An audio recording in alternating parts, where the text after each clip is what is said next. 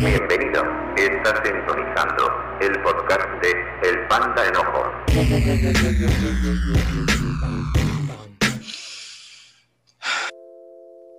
Hey, ¿qué ondas? ¿Cómo han estado?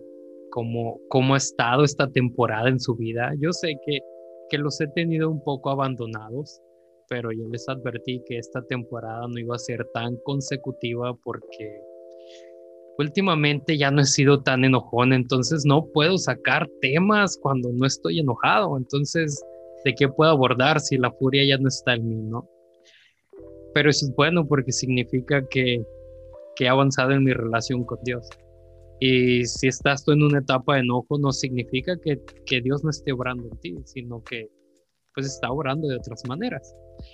Y aquí te traigo una emisión especial, un, un bambutazo. Yo sé que ya habías escuchado de esta dinámica de cuando hablamos sobre hip hop basura, sobre cómo es que el rapero cristiano no sale de los primeros tres temas y así lleva una carrera de 10 años cantando lo mismo y no evolucionando musicalmente ni tampoco en su literatura. Si quieres seguir en el tema, pues búscalo, ¿no? Aquí en, el, en el stop de, de, mis episodios. Y vamos avanzando, o sea, aquí en este bambutazo,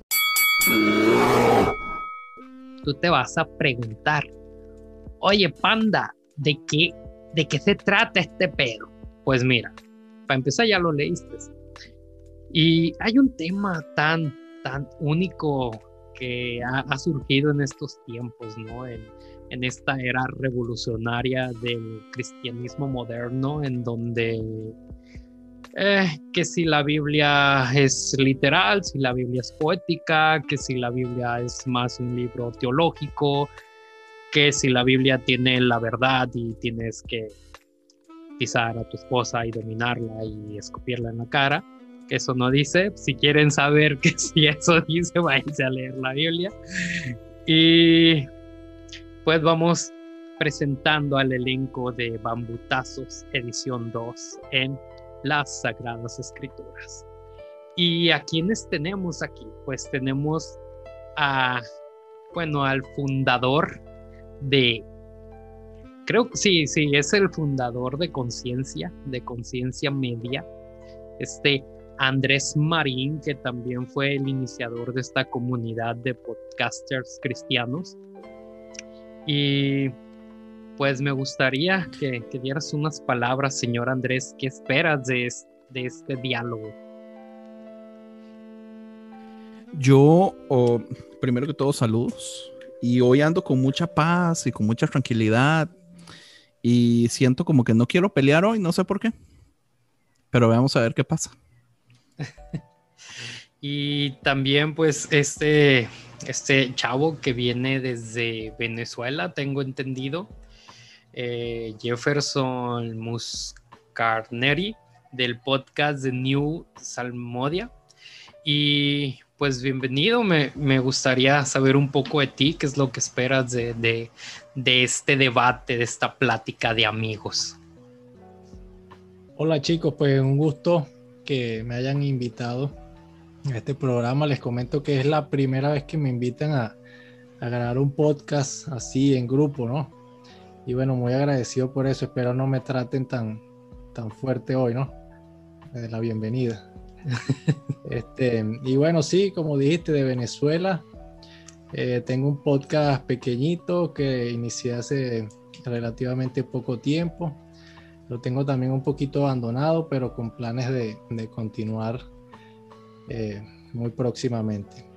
Entonces, bueno, hoy, bueno, pretendo que podamos edificarnos y, llegar a, a, un punto, como yo no sé si llamarlo de acuerdo o, por lo menos de comunión en, en este episodio pues me gusta, me gusta la idea de que tal vez no que gane uno, porque creo que no se trata de ganar, sino de, tener la capacidad de, escucharnos unos a otros y, quedarnos con lo que nos edifique. Y tenemos a un invitado también muy especial porque es la primera vez que, que de alguna manera lo veo. He escuchado su voz en, el podcast que comparte con nuestro, nuestro chico de las bombas, a este, a este ser que, que es mitad musulmán, mitad cristiano, a, a Nader. Y pues viene aquí con nosotros el pastor Javier Ramón, que, que, que, es parte de, del, del, hosting de Tú también el podcast. Y pues dime, pastor, ¿de dónde vienes? ¿Cómo, cómo estás? ¿Cómo, ¿Qué es lo que esperas de, de este diálogo? Saludos a todos. Una, eh, de verdad que es un privilegio estar con ustedes y compartir este rato y compartir este, este tiempo para mí, eh, cuando Nader me dijo para que lo sustituyera, eh, yo dije, en serio, a ti te va tan bien, te llevas tan bien con ellos. Este, no sé por qué tú quieres que yo esté ahí, pero realmente espero que sea una plática bien interesante. Me encanta, él sabe, él y yo estamos, decimos, cortados con la misma tijera porque nos encanta el debate, nos encanta escuchar eh, argumentos distintos porque yo creo, estoy convencido que en la diversidad hay, eh, hay hermosura, hay belleza. Eh, lamentablemente crecimos en un ambiente donde se buscaba la uniformidad y que todos pensaran de igual manera, pero con el pasar de los años he entendido que en la diversidad hay riqueza. Y realmente eso es lo que espero esta noche, aprender de ustedes, compartir con ustedes, aprender, escuchar y que seamos todos levantados un poquito más, seamos edificados. Y realmente ha sido una bendición para mí. Eh, Nader y yo hemos abandonado un poquito el podcast, tú también, pero estamos en planes de empezar pronto otra vez y, y seguir compartiéndolo. Pero esta noche espero que sea de mucha bendición, porque de verdad que estoy ansioso de escucharlos. Creo que todos hemos vivido esta parte, ¿no? Todo podcaster ha abandonado un poco sus proyectos porque... No todos. Bueno, Andrés tiene como cinco León no. Bueno, yo iba a decir que no estabas hoy para debatir, no estás en, debatir. Ya caí en la trampa. Ay, es tu naturaleza. Dicen que árbol torcido jamás sus, ¿qué? sus troncos endereza. Eh, Pero creo que todos hemos pasado por algo así, ¿no? En que la pandemia nos afectó la creatividad y muchas cosas, de hecho, hasta nuestra espiritualidad. De alguna manera nos hemos sentido como muy bajos en cuanto a nuestra gasolina espiritual. Porque creo que a mí me pasó esta parte, ¿no? Que en cuanto se acabó la iglesia física, pues digamos que yo sustituía mi relación con Dios con un servir. Entonces dejé de servir, se acabó mi relación y, me fui de pique, ¿no?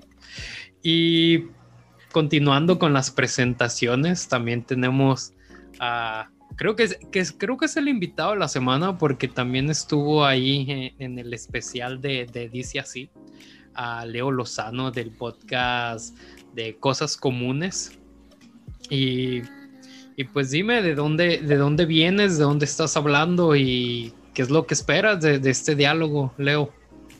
Hey, gracias, Ems. Un, placer poder estar contigo y, con todos los demás invitados. Es, es un honor poder ah, compartir un tiempo con ustedes. Este, yo, como, como bien mencionaba, soy del podcast Cosas Comunes. Soy originario de Monterrey, Nuevo León, México, pero tengo ya, exacto, pero tengo ya 10 años aquí en Houston, Texas. Entonces, ahorita me encuentro, de hecho, manejando por las bellas avenidas de esta, de esta ciudad. Y este, la verdad estoy e-, emocionado por el episodio que tenemos delante de nosotros, uh, porque creo que habemos como que varias tradiciones aquí representadas, varias posturas representadas. Y, me encanta lo que, lo que mencionaba ahorita el pastor Javier. Y hay una frase que yo escuché hace poco que me gustó mucho. Y es que e, e, es esta pregunta que dice, ¿amas la verdad o amas tener la razón? Que no necesariamente es lo mismo. Y entonces yo creo que quienes estamos aquí y quienes nos escuchan, estoy seguro que somos, somos personas que aman la verdad, Este, y, por la verdad no me refiero a esta verdad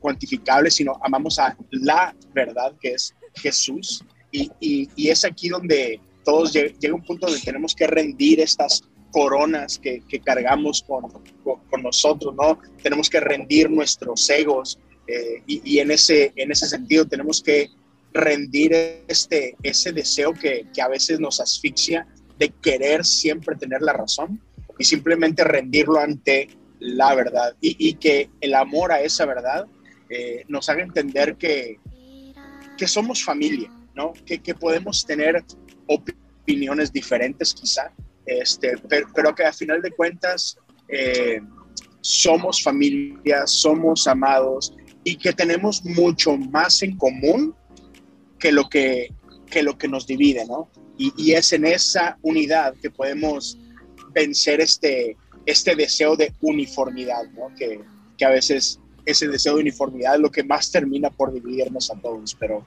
una vez más, emocionado de estar aquí y agradecido contigo, Ems, por, por facilitar este espacio.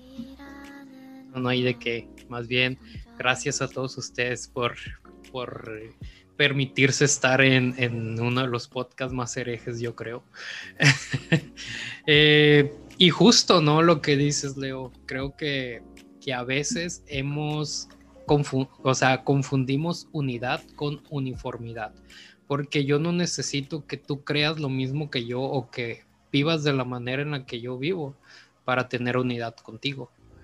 Porque ya es distinto. Creo que se vuelve una dictadura, ¿no? Querer que todos sean como yo pienso. Es como un poco eh. Pero también esta parte eh, que me que más bien quiero decir de dónde son cada uno para que entiendan la connotación cultural y también que cada quien vive en una generación distinta, porque habemos varias edades aquí y es lo, es lo rico de este diálogo, ¿no? Que hay, hay cristiandad de, de cualquier categoría en este, en este foro. Y pues ya Jefferson dijo que es de Venezuela, tenemos también a Javier que, que está en Puerto Rico, o bueno, Puerto, Puerto Rico. Ahí sí. Ahí sí, sí escuchan a Daddy Yankee, no es Daddy Yankee, es Javier. y pues tenemos ahorita cuando menciona Javier al tico mayor, que es Andrés, que es de Costa Rica, pero actualmente está residiendo en, en California, tengo entendido. Sí, Los Ángeles. Eh, en Los Ángeles. Y y aunque sus su raíces es latina, al final sigue siendo un poquito gringo a veces. Mm, voy para 20 años de estar aquí.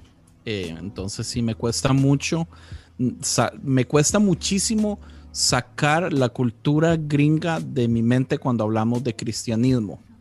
Eh, porque tengo demasiado de no ser parte de la cultura latina cristiana. Entonces, para que me disculpen de un solo. Entonces, no va a hablar sobre el, cristianismo latino, sino del gringo ahí para que medio entienda. Eh, y pues Leo ya dijo de dónde, de, dónde está, de dónde viene, y creo que también vive lo mismo, ¿no? O sea, sí tiene mucho en su ADN un cristianismo norteamericano que un cristianismo latino, que ustedes van a decir, oye, pero ¿qué tiene que ver? Es el mismo Cristo. Al final las culturas dominan mucho en nuestro estilo de vida, en nuestra manera de pensar, porque pues esto es lo que llamamos la psicología de las masas, ¿no? Al final, individualmente, pues nosotros nos definimos, pero también los lugares en donde estamos de alguna manera van moldeando nuestra manera de ver las cosas, que es lo que yo aprendí en ese libro. Y, que creo que es parte de lo que vamos a hablar ahorita, ¿no? De cómo, eh, o sea, y, ahorita nos meteremos más en ello, pero es que nuestra cultura definitivamente afecta o, o, nos da unos lentes a través de los cuales vemos nuestra vida y de la misma forma es todas nuestras experiencias van, van ajustando estos lentes con los que experimentamos a Dios y con los, y con los que experimentamos la Biblia misma, ¿no? Entonces, ya, es algo que yo siempre he dicho, ¿no? Nadie lee la Biblia con, con un corazón neutral. Todos traemos nuestras experiencias y, y en base a esto leemos un poquito de, de, la Biblia, este, traemos todas estas cosas y experimentamos a Dios de, en base a todo esto que nos Amigos, banda, raza, gente, ¿cómo están? Bienvenidos a otro episodio más de Finanzas y, eh, perdón amigos, creo que este no es el intro del podcast el que están escuchando, pero de todas formas me llamo Marcelo y los invito a escuchar el podcast Finanzas y Chelas, que es el podcast en el que hablamos de finanzas, pero sin todo el rollo, como si te sentaras con ese amigo que sabe acerca de finanzas con unas chelas.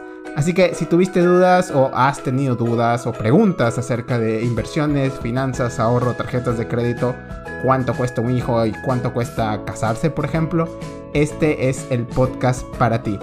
Cada episodio dura menos de un episodio de La Rosa de Guadalupe y nos puedes encontrar prácticamente en todas las redes sociales y en todas las plataformas de podcast, así que si están por ahí, ahí los veo y no se olviden de seguir la cuenta de arroba podscristianos-esp. Recuerden que ESP es por español, amigos. Entonces, ahí los veo y chao.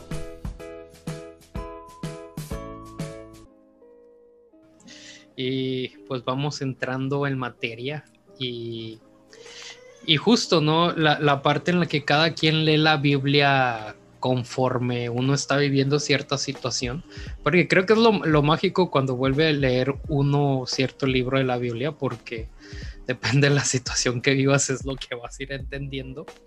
Y yo creo que de alguna manera también cuando se escribieron, en algún momento yo escuché a, uno de mis pastores que muchas veces la, Biblia fue escrita de alguna manera para adoctrinar a las personas, que por eso uno tiene el discernimiento del Espíritu Santo para, para efectivamente discernir cuando esto, esto habla tu vida o cuando algo es meramente como humano, que el mismo Pablo más adelante decía como que, bueno, esto te lo digo yo, como yo el, el Pablo humano, ¿no? Y vamos a la primera pregunta de esta sesión y a partir de aquí, que es Open Mind, uh, habla, habla quien quiera dar la palabra y la primera pregunta es, ¿por qué sí es inerrante la Biblia o por qué no es inerrante la Biblia? y creo que Andrés quiere hablar, entonces adelante. Lo que pasa es que, aunque la pregunta es extremada buen, eh, extremadamente buena, creo que es importante aclarar ciertas cosas, porque la palabra inerrancia eh, tiene un significado, eh, pero también es muy común que la cultura utilice la palabra eh, infabilidad, que tiene otro significado. Entonces me gustaría tal vez empezar un momentito explicando la diferencia entre las dos. Por ejemplo, la inerrancia habla de que la Biblia es perfecta en su literalidad y donde todos los detalles son perfectos y sin error. Eh, casi, casi como si hubieran sido dictados por Dios o han sido filtrados por Dios o por el Espíritu para que todo lo que fue escrito sea perfecto y sin error lo cual es muy diferente a la infabilidad, porque la infabilidad más bien lo que habla es que la Biblia es lo único que ocupamos para poder conocer a Dios relativamente y ser salvos. Y no se preocupa mucho en lo que son discrepancias o errores en los textos, porque al final lo importante es que nos señale a Dios y nos señale a Jesús. Eh, eh, digamos, la infabilidad habla de que eso es relativamente lo único que necesitamos para poder vivir una vida plena, pero que la Biblia es extremadamente necesaria o casi la única cosa que nos señala a Dios. Eh, no hay inspiración nada más. Eh. pero después de esto eh, está de moda también una eh, forma de explicar la Biblia que en mi opinión es mi favorita en este momento y que es que es inspirada.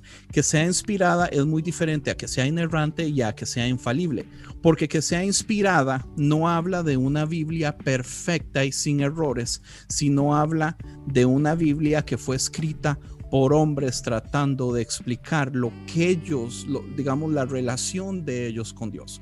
Del mismo modo que eh, yo tengo un proyecto de música y tengo eh, un EP y un single en iTunes, una de esas canciones de mi EP se llama En los ojos de Tatiana.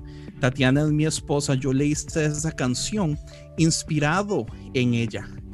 Pero yo fui el que escribí la canción.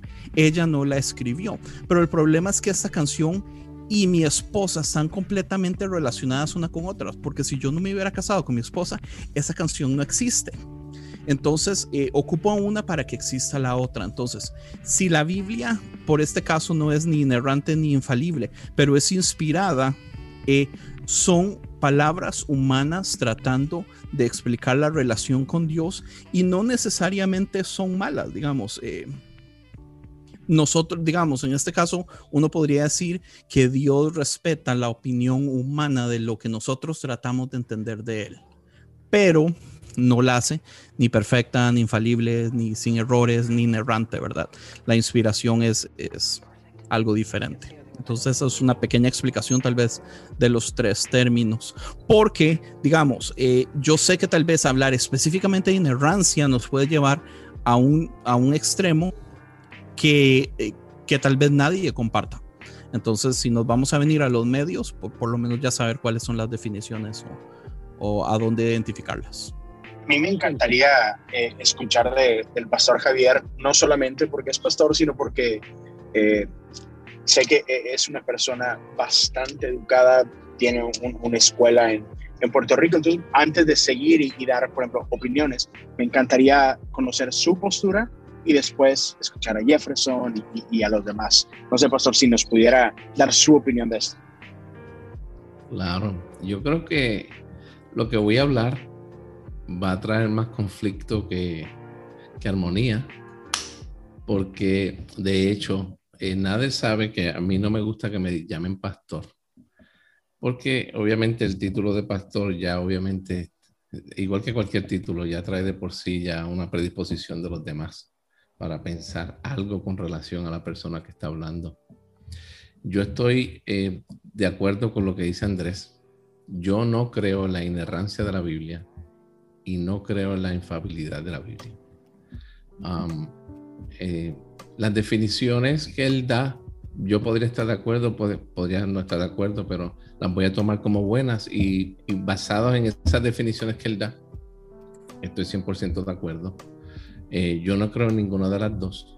En términos de la inspiración, creo que él está tomando, tú me aclaras, Andrés, si me equivoco, eh, el pasaje de segunda de Timoteo, capítulo 3, donde dice que toda la escritura es inspirada por Dios.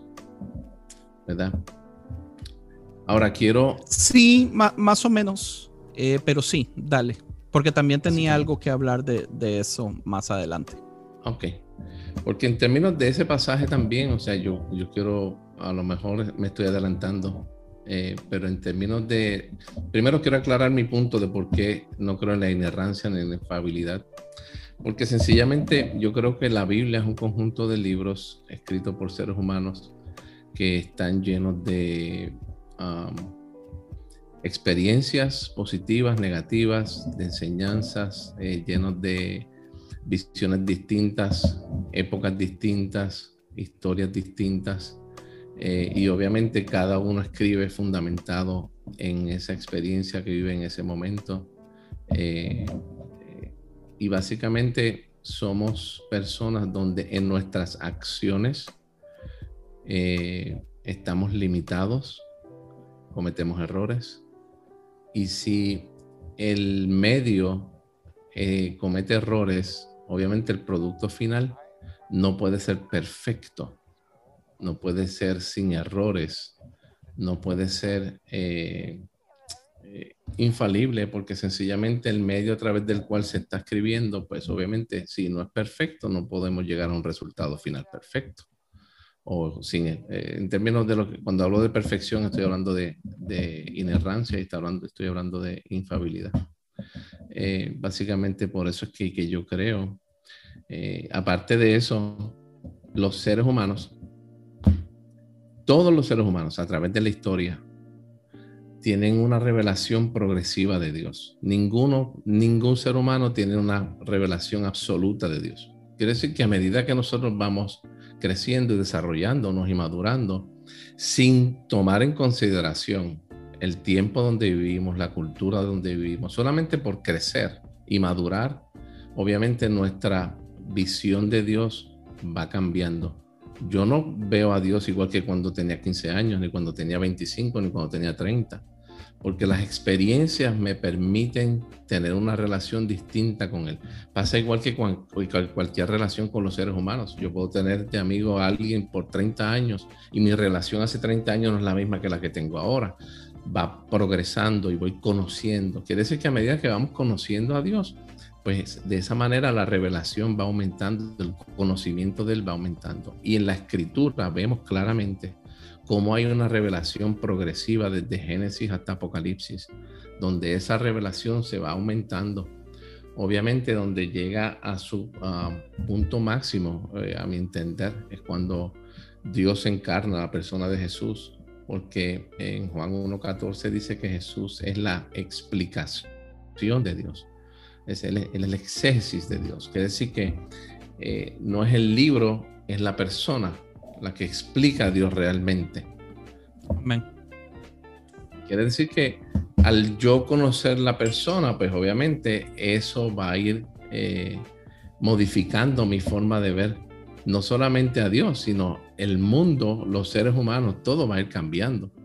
¿Ves? Entonces, partiendo de eso, eh, pues yo pienso que cuando habla de, la inspiración, el pasaje de segunda de Timoteo, ese pasaje a través de los años, de los siglos, hemos visto que se ha traducido como toda la escritura inspirada por Dios. Yo hace un tiempo atrás me di la tarea de estudiar esto con detenimiento y me doy cuenta que la escritura eh, tiene errores de traducción en muchas ocasiones, porque eso es normal, eso siempre pasa. Cuando uno traduce de un idioma al otro y los que conocen español e inglés se dan cuenta que hay veces, hay palabras que tú no puedes ni traducir, que solamente las puedes decir en el idioma original, punto. Y así mismo pasa con la escritura. Y cuando vemos ese, ese pasaje, ese verso de toda la escritura inspirada por Dios, eso no es lo que dice realmente. Lo que dice es toda escritura inspirada por Dios.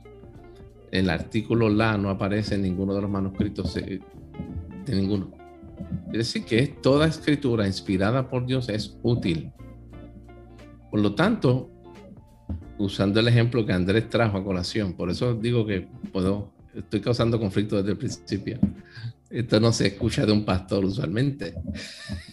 usando el ejemplo de Andrés, cuando él le escribe a su esposa la canción, pues obviamente la escribe porque conoce a la esposa, porque sabe quién es y de acuerdo al conocimiento que tiene, que escribe y compone y puede ponerle melodía, porque de otra manera no lo puede hacer. Y eso sale de adentro hacia afuera. Y quiere decir que lo que nosotros escribimos ocurre de igual manera. Es decir, que no solamente la Biblia o la escritura es inspirada.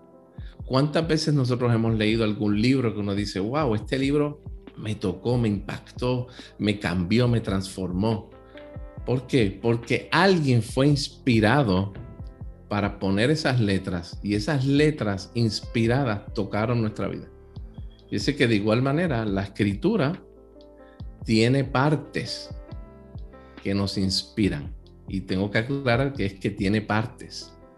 Porque cuando vamos a eventos históricos donde se mata gente, donde se acribilla gente, donde se sacrifican niños, eso a mí no me inspira para nada en lo absoluto. No es útil a mi vida realmente. Claro que aprendo de la experiencia, pero no lo puedo aplicar de una manera práctica. Por lo tanto, quiere decir que hay partes de la escritura que sí, igual que cualquier libro. Hay libros que a lo mejor yo puedo leer una oración y me inspiran y el resto del libro no me inspira nada. Y hay otros libros que los leo completo y todos me inspiran.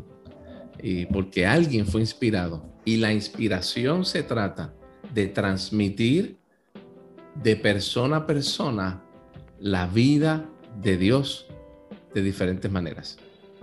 Por lo tanto, que la inspiración es respiración de Dios, lo que quiere decir literalmente. Decir, que cuando yo soy inspirado, estoy siendo, estoy recibiendo el aliento de Dios y ese aliento de Dios lo transmito a otra persona para que esa persona pueda recibirlo y de igual manera pueda ser bendecido, pueda ser edificada, levantada, construida, consolada, confortada, dependiendo de la situación. No sé si te contesté, Leo, pero por ahí Ujú. vamos. O sea, yo, Sí, sí, sí, yo quería decir algo pequeñito acerca de Segunda Timoteo que es súper interesante también, que eh, primero que todo, eh, Segunda Timoteo es uno de los libros que no se sabe si realmente Pablo escribió. Lo segundo es, el mismo Pablo cuando escribía sus cartas, él ni siquiera estaba pensando que él estaba escribiendo palabra de Dios, o sea, él no estaba diciendo, oh, voy a escribir una parte de la Biblia en ese momento. Y la otra cosa es que en ese momento ni siquiera los eh, cuatro evangelios estaban completamente terminados y editados cuando él escribe esto. Entonces tenemos un problema grandísimo que cuando esto se escribe, el Nuevo Testamento ni siquiera tenía la forma que nosotros creemos que tiene en este momento. Ok, ok. Pero, pero lo asumimos, ¿verdad? Ok, aquí yo creo que quien nos puede dar una opinión totalmente contraria a todo lo mencionado antes puede ser Jeff- Jefferson, pero igual respondiendo a la misma pregunta que había hecho Leo, me gustaría saber cuál es tu postura para los escuchas, porque eh, nosotros te conocemos de- del grupo de podcast cristianos, pero... ok. Eh, pero quiero saber cuál es la postura, qué es lo que crees o qué ondas. Sí, mira, definitivamente una postura muy diferente, empezando incluso desde las definiciones, ¿no? Eh, creo que la única definición que compartimos es la de inerrancia, ¿verdad? Cuando hablamos de inerrancia nos referimos a que carece de error, ¿cierto? Eso fue lo que tú dijiste, en eso estamos muy de acuerdo. Pero cuando hablamos de infalibilidad, eh, mi concepto al respecto eh, tiene que ver más que todo con la incapacidad de la Biblia en llevarte a ti a cometer un error. Es decir, tiene que ver con, con la práctica de los principios que se explican en la Biblia, que todos ellos te llevan y, y te deben llevar, si la estás interpretando correctamente, a tomar buenas decisiones y, a no cometer errores en tu vida. Eh, Es el concepto que, que yo asocio con la infalibilidad. Y con respecto a inspiración, eh, el pastor Javier también eh, explicaba ¿no? que, que eh, la palabra de- del griego que se usó allí tenía un concepto de exhalar o de respirar, ¿no? Y yo entiendo que cuando la Biblia dice que toda la escritura es inspirada por Dios, se refiere a que Dios literalmente exhaló lo que quería que los escritores de los libros de la Biblia plasmaran allí, palabra por palabra. Es decir, que eh, no cabe duda de que el mensaje que está allí escrito es directamente el mensaje que Dios quería transmitir. Eh, indudablemente eh, intervienen factores sociales de, las épocas en que cada uno de ellos vivió, ¿no? Pero esos factores intervienen más que todo es en aspectos de la forma en cómo se, se expresan las ideas y no de las ideas y de las palabras en sí mismas, ¿sí? Más que un libro de cómo los hombres expresan su relación con Dios, Dios expresa la forma en que quiere relacionarse con los hombres.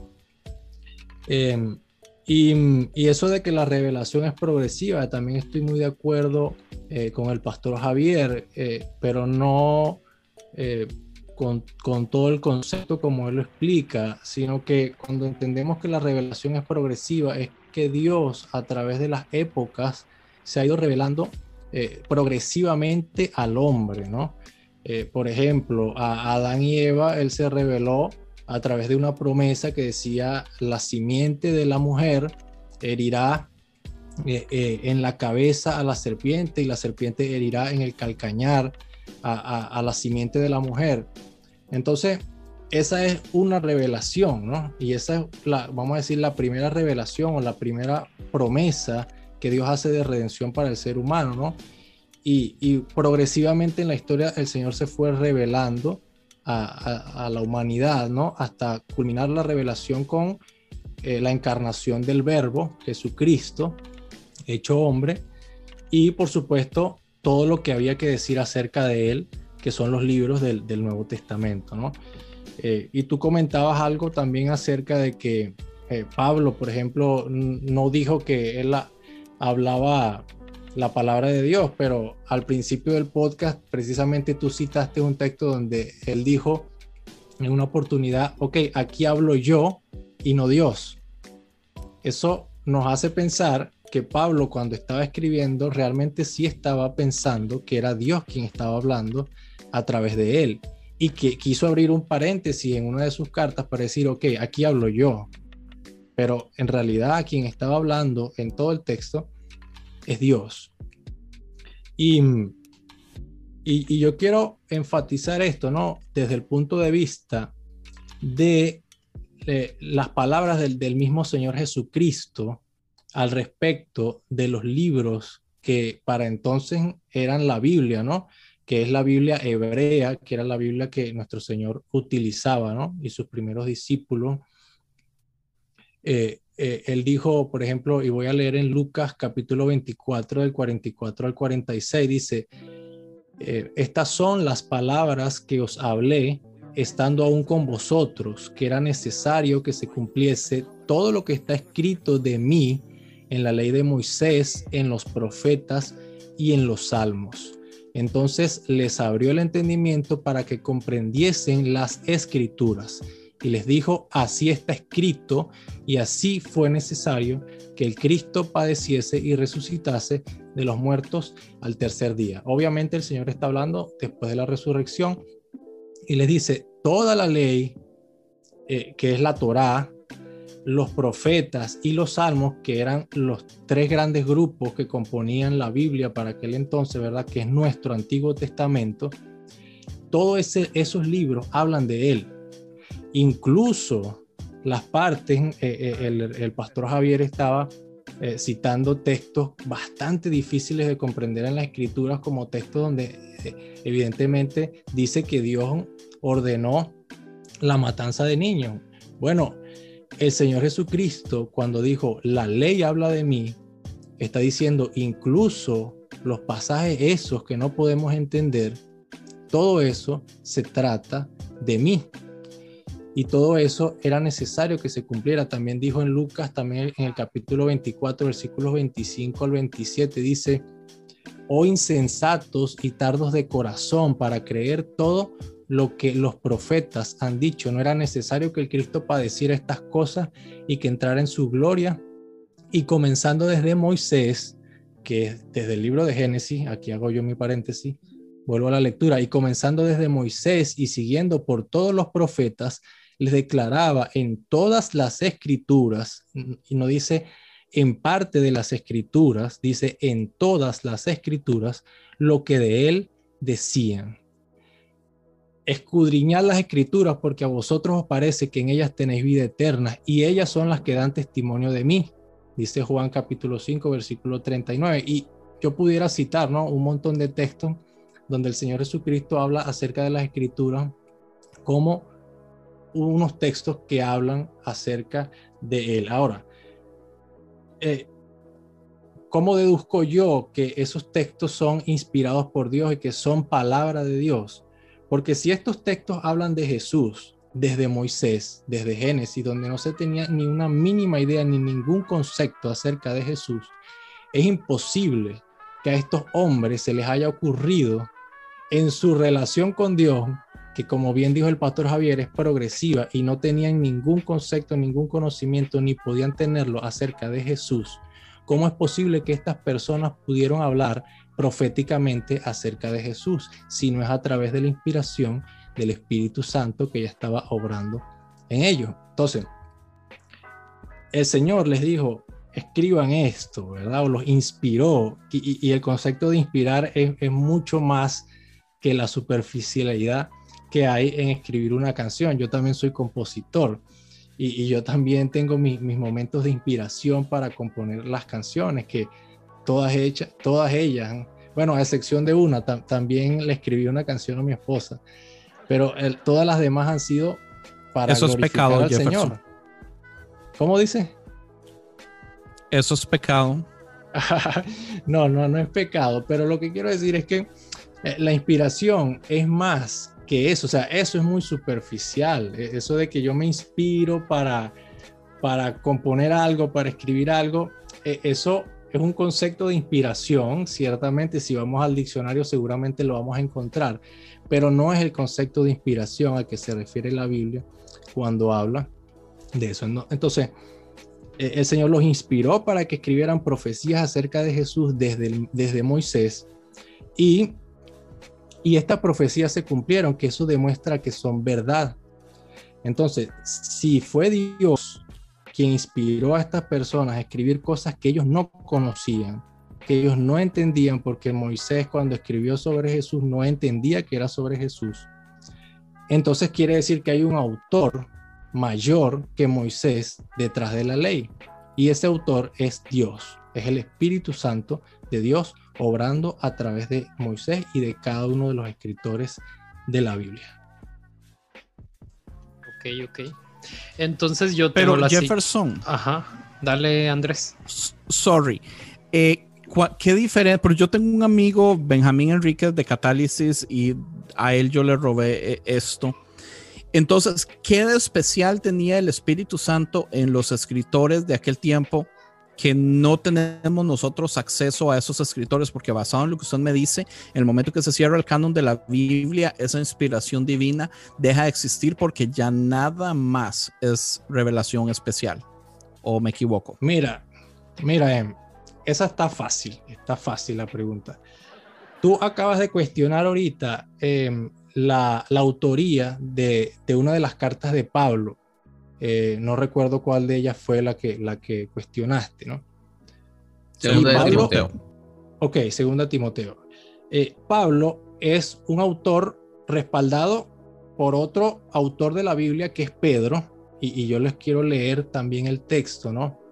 Que está en Pedro, eh, segunda de Pedro 3, 15 y 16. Dice así, y tened entendido que la paciencia de nuestro Señor es para salvación, como también nuestro amado hermano Pablo, según la sabiduría que le ha sido dada, os ha escrito casi en todas sus epístolas, hablando de ellas, de estas, hablando en ellas de estas cosas, entre las cuales hay algunas difíciles de entender, las cuales los indoctos e inconstantes tuercen como también las otras escrituras para su propia perdición.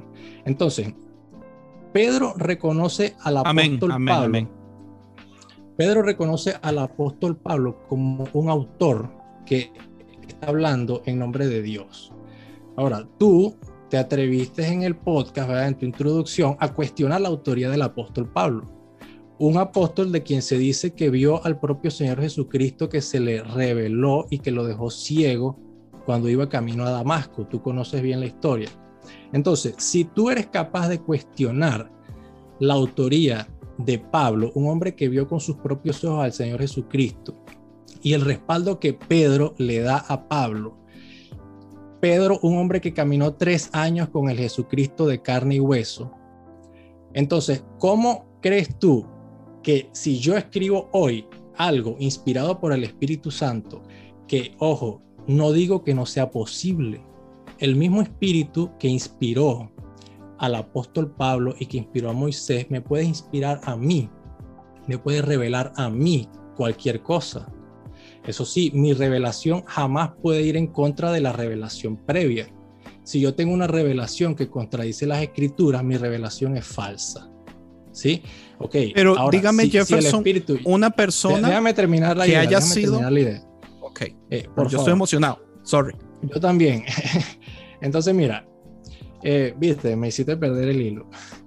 Mira, eh, el apóstol Pablo, el apóstol Pedro, que caminó los tres años con el Señor Jesús, respalda a Pablo. Ahora, si yo escribo ¿verdad? La revelación que el Señor me ha dado, que no contradice a las escrituras, vamos a decir que es algo adicional. Dime tú, Em, o cualquiera de los presentes, si no me cuestionarían. Una persona que está viviendo dos mil años después del Señor Jesucristo, que no caminó con el Jesús de carne y hueso, ustedes me cuestionarían a mí, no creerían mi revelación. ¿Por qué? Porque si son capaces de cuestionar las revelaciones de los discípulos que caminaron con Jesús, ustedes van a cuestionar cualquier cosa. Los discípulos que, caminaron con Jesús son la autoridad máxima en relación a lo que se puede decir acerca de Jesús. Y es así. Entonces, no me pidas que, que, dejemos abierto el canon. ¿Para qué? Para cuestionarlo más. ¿O qué vamos a hacer? Llamamos a Sociedades Bíblicas Unidas y le decimos, mira, vamos a abrir el canon. Créense ustedes un comité de evaluación de nuevas revelaciones y envíelo a todas las iglesias una vez al año para su utilización dentro de la iglesia. Por eso el canon está cerrado. Descuida, este podcast continuará.